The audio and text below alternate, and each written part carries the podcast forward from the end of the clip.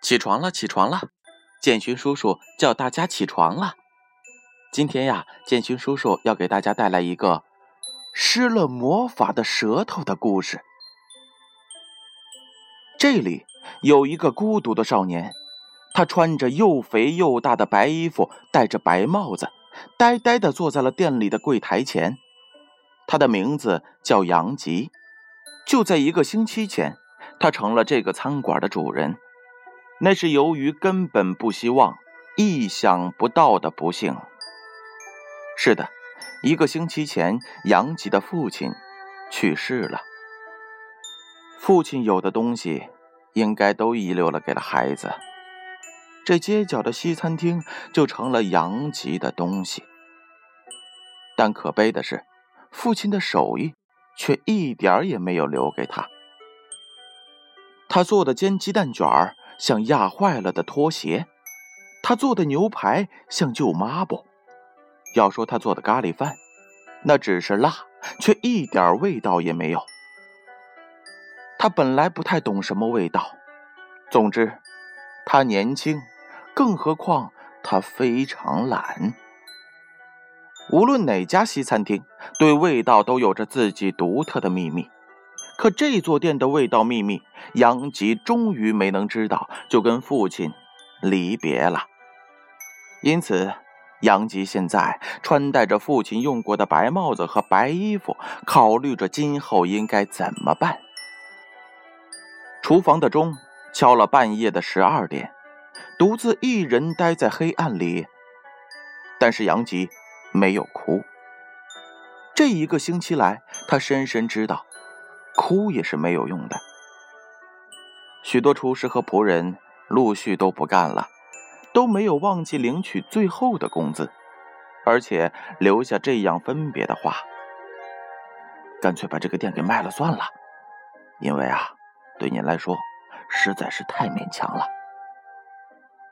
玻璃门在风中吱吱的颤抖，窗户那边隐约传来枯叶在步行街道上面的舞动声音。唉，一切都完了。杨吉发出深沉的叹息。这时，突然后边有这样的一个声音：“干嘛垂头丧气的？”杨吉吓了一跳，是谁？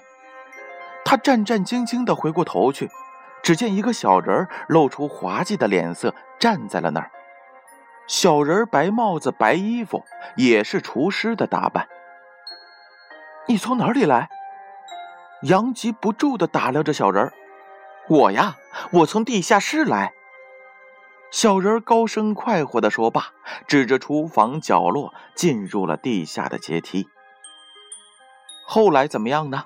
小人帮助了杨吉找到了这家西餐厅的独特味道。而这小人究竟是谁，又是什么呢？他就是。施了魔法的舌头。杨吉的父亲虽然去世了，但是不忘把自己的心愿嘱托给了天上的神。天上的神为了能够眷顾着杨吉对他父亲这样的孝敬，特意派下来一位施了魔法的小舌头来帮助杨吉。最后，杨吉的这家西餐厅活了下去。生意是越来越好，而这小舌头呢，也随着生意的越来越好，渐渐的淡出了西餐厅，最后消失的无影无踪了。而杨吉呢，成为了一名优秀的厨师。好了，宝贝儿，故事讲完了，接下来的时间，抻抻懒腰，自己穿上衣服。去洗漱吧，新的一天开始了。建勋叔叔希望大家度过一个美好的星期一，宝贝儿，加油！